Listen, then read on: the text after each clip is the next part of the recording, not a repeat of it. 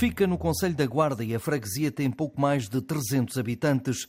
75% da população é sócia do Vila Cortês, um clube que já andou pelo Campeonato de Portugal na época 2020-21, mas o espaço habitual é o da primeira divisão distrital, onde é crónico candidato ao título, como revela o presidente Lúcio Gonçalves. Foi desde 1997, acho que é há 25 anos, que estamos na primeira distrital e sempre ficámos nos primeiros, entre os cinco, dos, cinco, dos cinco lugares para cima. Já ganhámos três, já fomos a três finais da, de, de taça da Associação Futebol da Guarda, a quatro finais, ganhámos três há dois anos.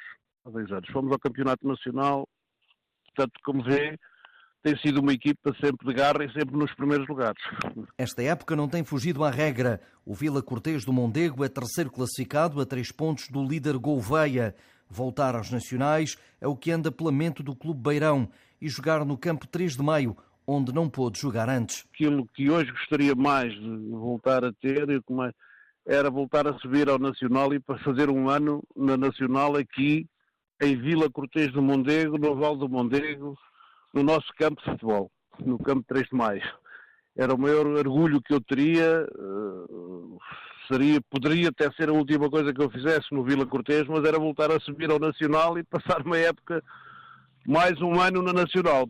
Mas as dificuldades são imensas, apoios fracos e desiguais entre competidores na região. Em equipas do distrito, em que recebem Câmara, as câmaras, contribuem com 40, 30, 40, 50 mil euros e a nós, a Câmara da Guarda, só nos dá apenas e, e unicamente 15 mil euros para as equipas todas que temos. Não é? Ser do interior significa não poder andar em bicos de pés.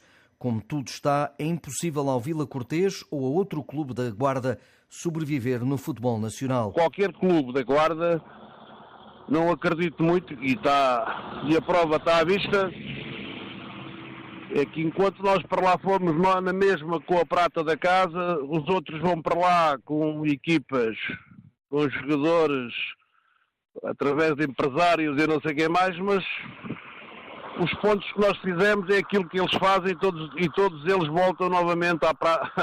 à distrital, porque não há, não, não há condições financeiras para se manter um clube na Nacional aqui na Guarda. Os jogadores são amadores e jogam por um almoço ou lanche e as receitas, essas não chegam para as despesas. Nós só em gasol, só em transportes com os jogadores, atletas e, e e alguma e dar-lhe maçãs e, e refeições ao domingo aos séniores, gastamos este dinheiro, já não contando com a Associação Futebol da Guarda, com as taxas de jogo, com as arbitragens, GNRs e não sei e tudo é todas essas despesas.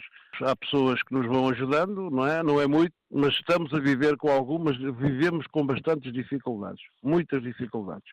Ainda assim, o clube faz das fraquezas força e vai resistindo porque é a principal referência de uma pequena localidade. É um clube que tem algum valor para o local, para aqui para o nosso local, porque de facto não há aqui mais clube nenhum, tem 27 anos de existência. E que faz, faz, faz de facto que há muita gente que há alguns sócios, há muita gente que apoia o Vila Cortês, a, freguesia em si, porque é uma freguesia pequena, mas a freguesia em si, as outras aqui de volta às freguesias vizinhas, apoiam muito o Vila Cortês. É um clube muito bairrista. Centro Cultural, Recreativo e Desportivo Vila Cortês do Mondego. Mais um emblema que engrossa as fileiras do Sem Liga, aqui na Antena 1.